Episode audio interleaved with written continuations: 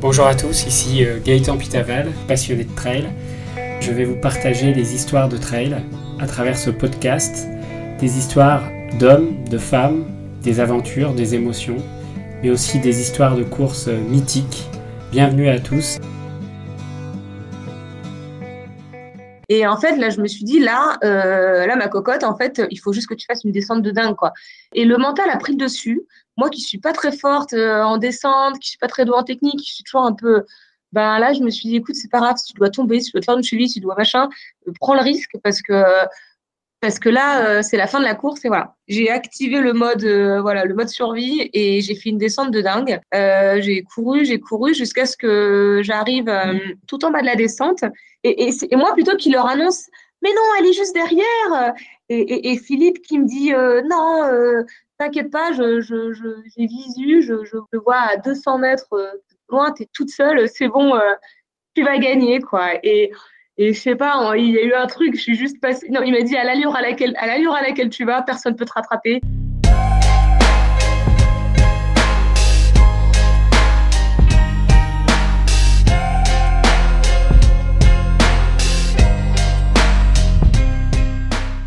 Bonjour à tous, bienvenue dans ce nouvel épisode de Trail Story. Aujourd'hui, je suis ravi d'accueillir Blandine Lirondelle qui vient tout juste de rentrer de Thaïlande où elle a fait une très belle performance. Ça va Blandine? Oui, euh, salut Gaëtan. bah, écoute, ouais, je passe de je passe du soleil et du beau temps au froid et à la pluie, mais bon, c'est comme ça. Bon, alors Blandine, euh, on va démarrer tout de suite avec euh, une petite présentation pour les auditeurs qui ne te connaîtraient pas encore. Donc, moi, je te connais quand même depuis euh, longtemps, mais il y a peut-être quelques auditeurs trailers qui ne te connaissent pas encore. Alors, est-ce que tu peux te présenter rapidement et dire qui tu es un peu à, nos auditeurs? Et oui, bah, bonjour à tous. je m'appelle Blandine Hirondelle. J'ai 31 ans on va dire, je suis traileuse de, de, haut niveau. Dans mon palmarès, ben, si, je, si tu dis que je suis rentrée euh, de, de Thaïlande il y a peu, c'est qu'en fait, j'ai participé au championnat du monde euh, donc 2022 en Thaïlande, que j'ai que j'ai gagné sur le format long. Euh, en individuel et aussi en équipe. J'avais remis mon titre en jeu, donc mon titre de 2019, car j'étais aussi championne du monde en 2010. Cette année, c'était une année assez, euh, mais une année assez riche, assez dense, et euh, avec notamment un titre aussi de championne d'Europe en début d'année, enfin en juillet 2022, et, et, lauréate de la CCC aussi en 2022. Par ailleurs, j'ai la chance, l'honneur et, et, la grande fierté de faire partie du team Evadict, donc une team 100% féminine et supervisée par, euh, par Philippe Propage. Et euh, bah, dans ma vie euh, personnelle et professionnelle, je suis aussi gynécologue, obstétricienne à l'hôpital de Mende en Lozère. Bon, voilà, magnifique. Tu allies à la fois le haut niveau en sport et à la fois un métier qui a l'air passionnant. Comment tu arrives à, enfin, dans cette année un peu chargée, comment tu as réussi à, allier les deux, le boulot et puis ton intégration dans cette team Evadict Woman? Euh, ben Justement, j'ai trouvé que c'était ça a été vraiment un. Quand on m'a proposé de faire partie de cette team euh, Women, de par, mon... de par ma profession et, et voilà, mes ambitions et, mes motivations euh, personnelles, euh, je trouvais que c'était vraiment une team qui me correspondait. Que ce soit une team 100% euh, féminine, je voyais tout intérêt. voilà, comme je dis, comme je suis gynécologue, je fais un travail en relation avec la femme, pour la femme, et, et je trouvais cette idée absolument absolument génial. Alors non pas que je sois féministe à 100% et, voilà parce que je, je, considère quand même que qu'on a on a on a forcément des, des, différences entre les hommes et les femmes et voilà je suis pas une 100% féministe mais je je suis euh, très euh, sensibilisée au sport féminin notamment au trail. J'aimerais que que le trail euh, que, que la femme trouve toute sa place et qu'on en vienne à, euh, bon ce serait un peu idyllique de croire qu'on pourra arriver à des 50-50 sur euh, sur des trails euh, en répartition homme-femme mais voilà j'aimerais que ça devienne plus que des 10%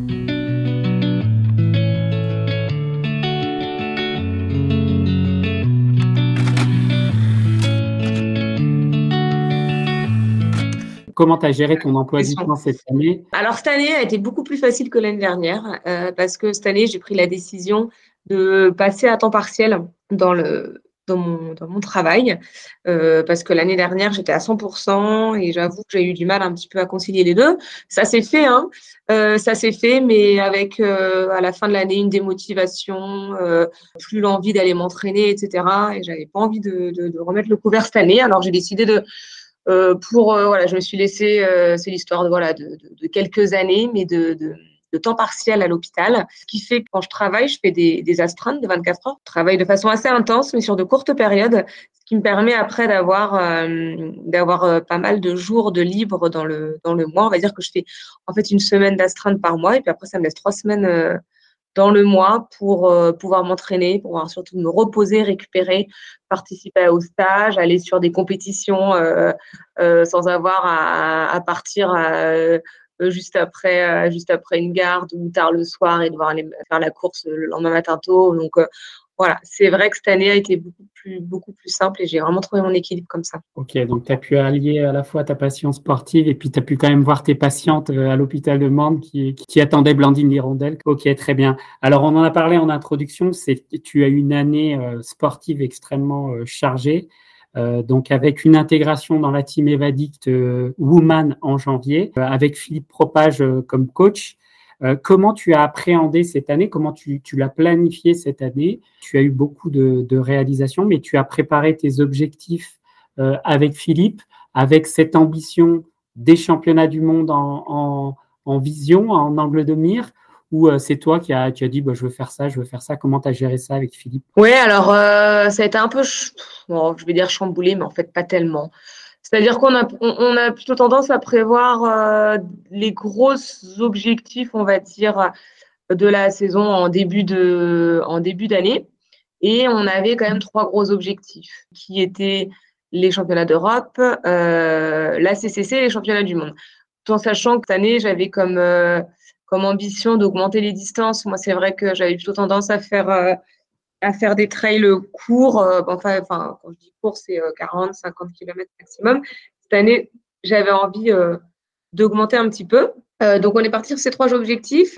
J'ai eu un petit, un petit contretemps, on va dire. C'est-à-dire que j'ai dû me faire opérer d'une pathologie qui me, voilà, qui m'embêtait depuis un certain moment, qu'on appelle l'endofibrose de l'artère iliaque. Bon, je vais pas rentrer dans les détails, mais euh, voilà, j'ai dû avoir une grosse opération début avril, pour laquelle il m'a fallu un mois et demi de convalescence. Donc finalement, j'avais des petits objectifs secondaires, on va dire, que j'ai euh, début de saison sur lesquels j'ai dû faire un trait. Et puis après, euh, ça avait un peu mis en jeu, par exemple, les championnats d'Europe, etc. Finalement, on a quand même pris le risque de les faire. Et ça s'est très bien passé. Et suite à ça, euh, bah, suite à ça, je pense qu'on a finalement continué exactement ce qu'on avait prévu avec Philippe, avec quelques petites courses, on va dire, qu'on agrémenté euh, à droite à gauche euh, les gros objectifs comme euh, comme la montée du Nidel ou, ou voilà des, des, courses comme une course que j'ai fait aussi au, au Templier deux semaines avant les Mondiaux, voilà des petites courses de préparation. mais on avait quand même en ligne de mire les trois objectifs objectif que. Donc, tu avais gagné quand même au mois de mars le trait du Ventoux hein, euh, avant ton opération. Et puis derrière, tu avais cet objectif euh, des championnats d'Europe euh, à El Paso, en Espagne. Et le 2 juillet 2022, tu es, championne d'Europe. En arrivant comme ça après une opération, tu étais, confiante, tu étais un peu dans le doute. Comment ça s'est passé ces championnats d'Europe? Tu avais des appréhensions sur cette course? Pour être tout à fait honnête, euh, lorsque je veux, enfin juste après ma convalescence, ou au moment de ma convalescence, j'avais d'énormes doutes. Je me demandais comment j'allais réussir. Je voyais, euh, je voyais que j'avais plus que, enfin, que j'avais que un mois et demi de, d'entraînement, tout en sachant tout en sachant que je m'étais arrêtée complètement. J'avais vraiment arrêté le sport parce que voilà, les risques étaient, étaient vraiment, enfin, vraiment gros à prendre. Donc, j'avais vraiment arrêté toute activité sportive pendant un mois et demi. Je me demandais vraiment comment j'allais réussir en un mois et demi à reprendre mon niveau d'avant en sachant qu'il me faudrait au moins deux semaines de réathlétisation. Et en fait, euh, pendant ce mois et demi de, ben, de reprise de sport et de réathlétisation, j'ai eu des, des, super sensations vraiment assez rapidement. J'ai vraiment retrouvé un bon niveau. Euh, et c'est vrai que je je je l'avais pas non plus annoncé euh, sur les réseaux sociaux et puis crié sur tous les toits.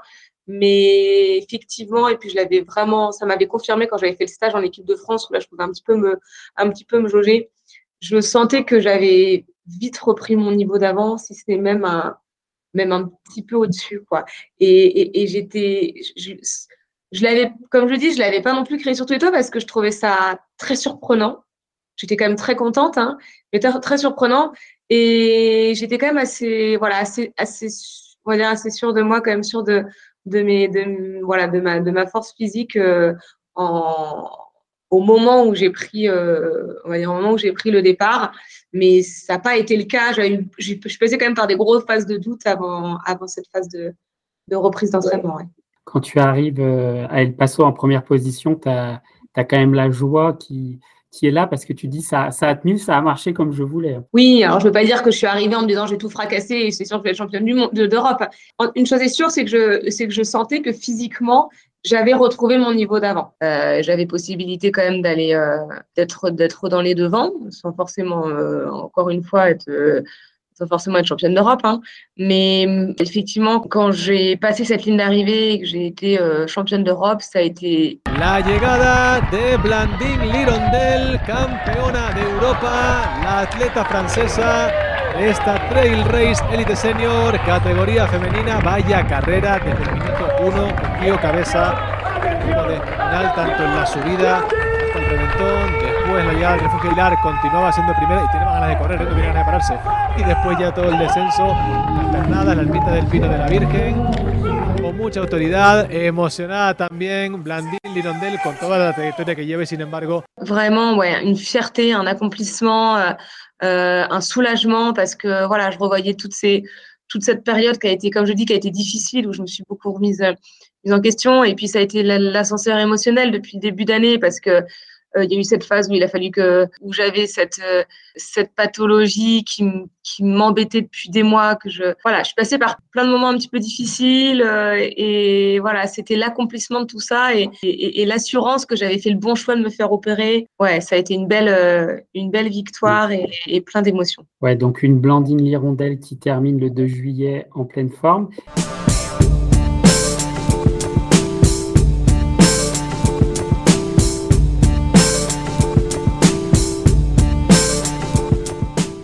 alors, l'étape d'après, le 26 août, on se retrouve à Chamonix pour la CCC, Courmayeur Champex Chamonix, qui est une des courses phares de l'UTMB, un 100 km avec 6100 mètres de D+. Et alors là, toi, tu t'engages sur une distance que tu connais pas, et là, tu pars à l'aventure avec une motivation de dingue. Alors, comment ça s'est passé, cette préparation pour la CCC, et puis ton, ton arrivée dans l'ambiance chamoniarde pour cette course euh, d'anthologie. Mais Philippe a le don de, je ne sais pas comment il fait, mais de nous d'arriver à, à, à, nous mettre, euh, à nous préparer à un événement, à une, à une course, même si euh, effectivement, j'avais pas l'habitude du long, mais il a réussi à m'y préparer sans m'épuiser en fait. Et je faisais les sorties longues que je faisais, on va dire que ça dépassait jamais, jamais les trois heures. Et encore trois heures, quand je faisais trois heures, c'était beaucoup. Euh, et ça peut paraître très peu quand on prépare une course euh, qui va nous durer presque 12 heures. Mais finalement, bah, faut croire que c'est ce qu'il faut faire parce que j'avais quand même la fraîcheur qu'il fallait. Donc, euh, donc l'entraînement pour ça, euh, j'ai vraiment apprécié j'ai j'ai pas voilà j'ai pas subi euh, j'ai pas senti que c'était une contrainte. J'ai vraiment été voilà contente de, m'entraîner pour ce genre d'effort. Je suis arrivée sur la CCC donc du coup fraîche physiquement et mentalement avec beaucoup beaucoup d'envie. Euh, j'avais la chance d'être super bien entourée de toute la team Evadict euh, qui était là et qui était euh, tout aussi motivée que moi. Accompagnée de, Mathieu mon conjoint j'avais passé deux semaines avant avec Mathieu et Floki, ma chienne, en van euh, à repérer un peu le, parcours de la CCC. On a passé de superbes, de superbes vacances. Moi, j'adore. Il y en a qui, qui détestent les moments d'avant-course. Moi, j'adore. C'est le moment où, où on relâche euh, l'entraînement et sans culpabiliser. Quoi. On sait qu'on fait pas grand-chose, mais justement, c'est pour le bien. Moi, voilà, je, enfin, des fois, même beaucoup, j'aime bien finalement me reposer et prendre du temps pour moi. Donc, ça, c'est des moments que j'aime bien j'apprécie. Il y a une ambiance toute particulière à Chamonix sur cet événement du TMB. Donc euh, voilà, je suis allée avec beaucoup d'envie, beaucoup de motivation et, et, et, je pense que ça, ça, a bien fonctionné. Alors pour les auditeurs, je dois quand même dire que j'ai eu une chance exceptionnelle, c'est que j'ai pu accompagner pendant cette CCC. Donc j'ai eu la chance de l'accompagner jusqu'à Courmayeur, donc au départ de la course. Alors moi qui fais du trail, de voir une championne qui part aussi détendue à une course aussi importante, qui a dormi la veille dans son van, j'avoue, ça m'a fait halluciner. Et puis de voir euh, ta détente avant cette course, prendre le petit café à, Courmayeur, c'est quand même quelque chose moi qui m'a marqué. Le côté cool, zen avant une course comme ça, c'est surprenant. On peut dire que cette course, quand tu quand tu t'élances au départ de, de Courmayeur, tu es dans quel état d'esprit? Parce que c'est un peu l'inconnu, 100 km avec ces vitesses-là. Tu, tu, te dis, euh, tu, qu'est-ce qui se passe dans ta tête quand tu... Bah effectivement, hein, déjà pour revenir à ce que tu disais, j'ai eu la chance, comme je disais, d'être bien accompagnée et ça a joué aussi. Euh, vous avez pu m'emmener à Courmayeur, ça m'a évité de prendre le bus. Euh, j'ai pu être accompagnée jusque jusqu'à une demi-heure avant le départ et c'est quand même c'est ça ça met quand même dans de bonnes conditions parce que quand on est tout seul et tout des fois, c'est un peu difficile. Vraiment, vous étiez là, comme tu dis, on a pris de café, j'ai pris de petit déj avec vous. Bon, je me suis pas lancée sur les, sur, euh, je sais plus, les, les sandwichs aux saucissons. Euh, j'avoue que j'avais pris mon petit déj. Hein, j'avoue, euh, j'avoue que j'ai pas fait trop de, trop d'écart à ce niveau-là, mais voilà, c'était hyper sympa. Et moi, j'ai la chance effectivement de jamais être très stressée avant un départ parce que, euh, enfin voilà, on ne force pas à être là. Moi, je suis contente d'y être et, et je l'ai appréhendé. Effectivement, c'est drôle que tu m'en parles parce que vraiment, il y a un moment où je me suis, où je suis allée sur le, quand je suis arrivée sur la ligne d'arrivée et je me suis dit bon, euh, ligne de départ, ligne de départ, pardon, euh, et je me suis dit, euh, essayer d'avoir des, des, sentiments là, des motivations. J'essayais justement de chercher en moi comment je le, comment je l'imaginais et vraiment euh, que je, ce que j'en ai retenu, c'était bah là en fait, tu pars sur euh, une aventure. Quoi. Là, euh, dis-toi, Blandine, que tu pars quand même sur euh, presque. moi, j'étais partie sur 12 heures d'effort et 12 heures, c'était vraiment mon gros objectif. Hein. Je m'étais dit 12 heures, c'est costaud si tu fais en 12 heures. J'étais partie sur 12 heures, 12h30. finalement, j'ai fait moins. Euh, je suis super contente, mais je me dis, tu pars sur 12 heures d'effort, c'est très long. là, tu pars à 9 heures, bah, tu vas être, tu vas arriver à, Chamonix à 9 heures du soir ce soir. Tu vois que toute la journée, tu vas dans les montagnes, donc c'était ça, quoi. C'était ta grosse sortie. Euh, donc je suis vraiment partie sereine en me disant ça va être une belle sortie longue. Et finalement je suis partie quand même assez vite parce que je pense que c'est peut-être l'inhabitude ou enfin l'inexpérience ou euh, ou les jambes, je me sentais bien et j'ai pas trop réfléchi. En tout cas sur la ligne de départ c'était ça, c'était ouais je pars je pars pour une belle aventure et une, une belle journée en montagne. Alors cette CCC, elle se déroule bien, tu es en tête euh, quasiment euh, tout le temps. Et puis, euh, bah, nous, moi j'étais avec Philippe Propage à Champex-Lac.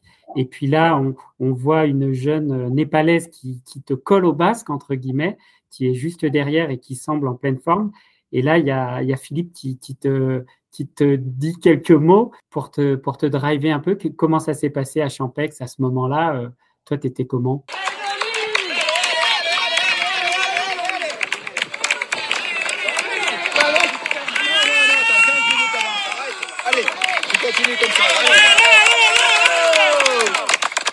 Et en fait, ça s'était hyper bien passé. Euh, J'avais dessus, de, je me sentais bien, etc. Jusqu'à un mètre avant l'entrée du ravitaillement de Champé. Champex, je sais pas comment on dit. J'ai eu, mais c'est la première fois de, toute ma vie, je pense que ça m'est arrivé d'avoir l'hypoglycémie. Je connaissais exactement tous les symptômes, moi, je suis dans le milieu médical. Bah là, euh, mais là, j'ai vraiment eu tous les symptômes. J'ai eu à moitié un voile noir, euh, fourmillement dans les, mains, un peu perte, euh, enfin étourdissement, etc. Mais vraiment, euh, je me revois voir, enfin vraiment l'entrée de l'entrée du ravitaillement. Où là, je me suis dit, là, ça va pas. Et je, je venais tout juste de croiser Philippe. Et là, j'ai dit à Philippe, waouh, ça va pas. Et je suis rentrée dans le dans le ravitaillement et là, je me suis jetée inconsciemment. Mon corps, je pense, qui réclamait tout ce que je pouvais. Alors j'ai bu tous les jus que je que j'avais à disposition, j'ai mangé tous les fruits secs que j'avais, voilà. Euh, pendant ce temps, euh, Mathieu me remplissait euh, mes flasques, mes machins, et il me disait des trucs, mais en fait, je captais pas très bien en fait ce qu'il me disait. J'avais un peu le, regard vide. Et, en fait, quand je suis sortie du ravitaillement, déjà, c'était un tout petit peu mieux. les sucres rapides avaient eu le temps de faire effet. J'ai quand même pris du temps dans ce ravitaillement. Et c'est là où Philippe m'a dit, écoute, il a senti qu'il y a eu une petite défaillance. Et il m'a dit, c'est long encore, tu as de la marge. Parce qu'à ce moment-là, j'avais encore de la marge sur la népalaise.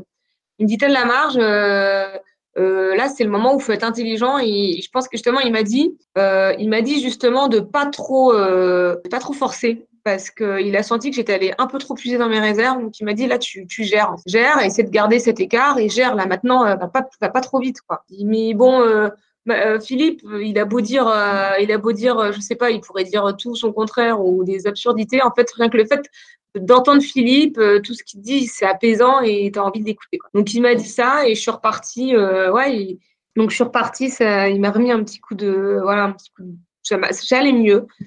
Euh, j'allais mieux. effectivement, j'ai essayé de un peu gérer sur la fin de course parce que j'étais partie trop vite. J'avoue que j'avais un peu ralenti le rythme. Euh, sauf qu'en fait, j'ai jamais vraiment réussi à réaccélérer et, et, pendant la, moitié ou le tiers de fin de course, ben, à chaque fois qu'il y avait des ravitaillements ou que je vous voyais ou voilà, qu'on me donnait les écarts, je voyais, les écarts au fur et à mesure que la course euh, avançait ou que je me rapprochais d'une arrivée. Et, et, j'avoue que ça devenait quand même de plus en plus stressant parce que moi, au fond de moi, je savais que j'arriverais pas à accélérer. Ok, alors ce qu'il y a de dingue dans cette fin de course, hein, plus tu arrivais proche de Chamonix et le live UTMB avec ses défaillances annonçait euh, la Népalaise qui était euh, repassée devant. Donc nous, on pensait que tu étais deuxième. Effectivement, tout le monde, enfin, il y a eu un petit euh, dans le live et il, m'annonçait deuxième. J'aurais tellement aimé être, vous filmer en fait, savoir euh, même tout le monde, parce que tous mes proches m'ont dit, mais c'était tellement stressant à la fin et tout. Parce que moi, là, oui, effectivement, quand je suis arrivée à la flégère, pour être honnête, je, je commençais déjà à en avoir un peu, un peu marre. Hein. De toute façon, je, il me restait plus que 5, 5 km de descente, mais j'arrive à la flégère tout en haut. Euh, et puis, je vois, euh, pour la petite anecdote, je vois un couple de gens que je connais pas du tout, hein, mais ils devaient me connaître euh, de, par nom. Allez, Blandine, allez, accroche-toi et tout. Et moi, je cours, je cours. Et puis là, je, je regarde ce, ce gars et puis je lui dis, tu sais, tu sais les écarts ou pas Et il dit, bah non, je, je sais pas, ou je sais plus ce qu'il me dit. Elle était à 5 minutes et tout. Et là, je vois euh, que son regard se dévie et va un petit peu plus loin et je vois, des, vois qu'il fait les gros yeux comme ça. Et là, je me tourne et en fait, je vois la, la népalaise, Soumaya, hein, parce que maintenant je connais bien son nom, Soumaya, qui en fait était juste en bas de la bosse de la flégère. Donc en fait, euh, à, à 200 mètres en bas. Oh et là, je la vois, je retourne, je regarde le, ce, ce gars, elle est là. Et, là, je pense que dans ma tête, ça a fait. Euh, il y a quelque chose qui s'est passé où je me suis dit non. En fait, être deuxième de la course, je l'aurais entendu en fait, mais non, on peut me faire doubler euh, sur les cinq derniers kilomètres d'un 100 km. Là, c'était pas juste. Et en fait, là, je me suis dit, là, euh, là, ma cocotte, en fait, il faut juste que tu fasses une descente de dingue, quoi. Et le mental a pris le dessus.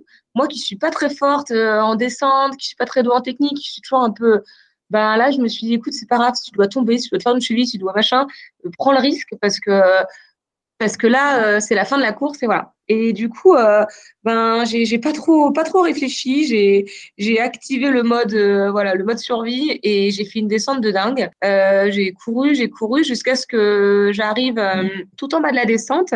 Et là, je vous vois. Alors, je sais pas si c'était, enfin, je sais plus c'était qui, des Vadig, il y avait Rico, et il y avait Philippe. En tout cas, ça c'est sûr. Euh, je me demande s'il n'y avait pas Nicolas, Nicolas Langlais. Et puis, euh, je les entends dire Oh, c'est Blandine Et euh, moi, je ne pensais pas qu'ils seraient aussi étonnés que ce soit moi, parce que je pensais. Et, et, moi, plutôt qu'il leur annonce Mais non, elle est juste derrière Et, et Philippe qui me dit euh, Non, t'inquiète pas, je, je, je, j'ai visu, je, je le vois à 200 mètres loin, tu es toute seule, c'est bon, tu vas gagner, quoi. Et et je sais pas, il y a eu un truc, je suis juste passée. Non, il m'a dit à l'allure à laquelle, à l'allure à laquelle tu vas, personne peut te rattraper. C'est bon, euh, on se retrouve à l'arrivée. Mais c'était juste des, des, mots comme ça. Et quand j'ai vu, ouais, que vous étiez, c'était tellement heureux que ce soit moi en premier. Là, ouais, il y a eu quelque chose qui s'est fait. C'est fou. Hein, il y a juste des, des, changements de. On a juste à s'échanger quelques quelques mots comme ça, mais c'est c'est intense. Et, euh, et, finalement, tu arrives à Chamonix première en un temps hallucinant de 11h40 pour boucler 100 km et 6100 mètres de D+. Alors, ton entrée dans Chamonix, là, qui est, comment tu es, tu es, euphorique, comment ça se passe dans ta tête? Ben ouais, comme je dis, il y a, y, a, y a, quelque chose dans les rues de Chamonix, il y a quelque chose dans cette arrivée de, de CCC, ou enfin encore plus du TMB, je suppose, mais, mais, mais c'est magique, quoi. Et, et ouais, j'arrive à, j'arrive à Chamonix, il y a, il y a la voix de Ludo Collet, il y a la musique de l'UTMB, il y a les gens, il y a, il y a tout, quoi. Et puis, il y a enfin la pression des, des 12 heures euh, qui descendent. Et, et je crois, je pense, on m'a posé la question, en fait, quel a été ton, tes, meilleurs sentiments sur une ligne d'arrivée. Et, et à chaque fois, je dis, tout est différent et j'ai du mal à choisir. Mais là, je pense que j'ai fait mon choix. Et, pense que c'est cette arrivée de la CCC qui restera gravée vraiment une de mes meilleures arrivées, quoi. Et, et, ouais, c'est un mélange de, de, soulagement, de fierté, de joie, de, et puis tout le monde, il y a beaucoup de monde qui était là. Euh, voilà, c'est vrai que euh, c'est vrai qu'il y a d'autres arrivées. Comme par exemple ce qui m'est arrivé là dernièrement euh, au championnat du monde, mais mais il n'y avait pas autant de monde qui me soutenait qu'il y avait à la CCC, donc c'était magique. Allez les applaudissements pour Madame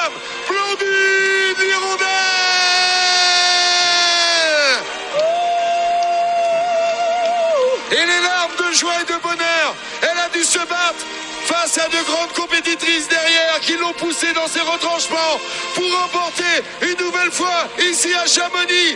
À chaque fois, c'est un titre. What a battle, what a pressure on the, the last K, on the last descent. Man, oh man, emotion, she gave it all, she gave it all. Elle a tout donné, hein, là, mais quelle pression dans cette dernière descente. Quelle bataille. Quelle deux championnes. À la meilleure, 7 minutes, c'était 11,47 chez les dames. On a un cru d'exception cette année. Bien joué. Hey!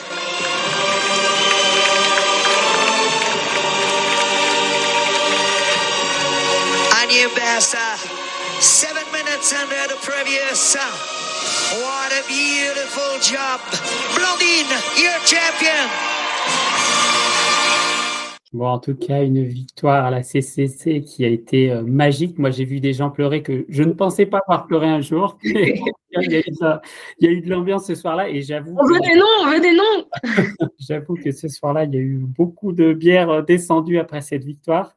Et euh, en tout cas, ce qu'il y a de juste magnifique, c'est, on parle de trail comme le partage d'émotions, mais là, c'est vraiment quelque chose de très fort. Une arrivée comme ça dans Chamonix, avec l'ambiance qu'il y avait, c'est juste euh, incroyable. Et c'est vrai que rien qu'en en parlant, on a encore les, poils qui se dressent. Et en tout cas, une victoire quand même exceptionnelle. Donc, la Népalaise ne t'a pas rattrapé, elle a fini deuxième. Et en tout cas, euh, c'était quand même quelque chose d'incroyable dans cette année sportive. Et, ça me fait vraiment plaisir de t'entendre avec ces mots euh, qui sont très, très forts. Voilà, cet épisode de Trail Story est maintenant terminé. Je vous remercie de votre écoute. La semaine prochaine, dans Trail Story, ça sera le deuxième épisode avec Blandine Lirondelle qui nous parlera cette fois-ci non pas des championnats d'Europe de trail ni de la CCC à Chamonix, mais elle nous parlera de sa victoire aux championnats du monde de trail qui se sont déroulés à Chiang Mai en Thaïlande il y a quelques jours. Donc un doublé pour elle qui a été championne du monde 2019. Et là, elle nous débriefera son arrivée à Chiang Mai, championne du monde en titre, dans une année 2022 de folie pour Blandine. Merci à tous, bonne aventure trail à vous et à la semaine prochaine.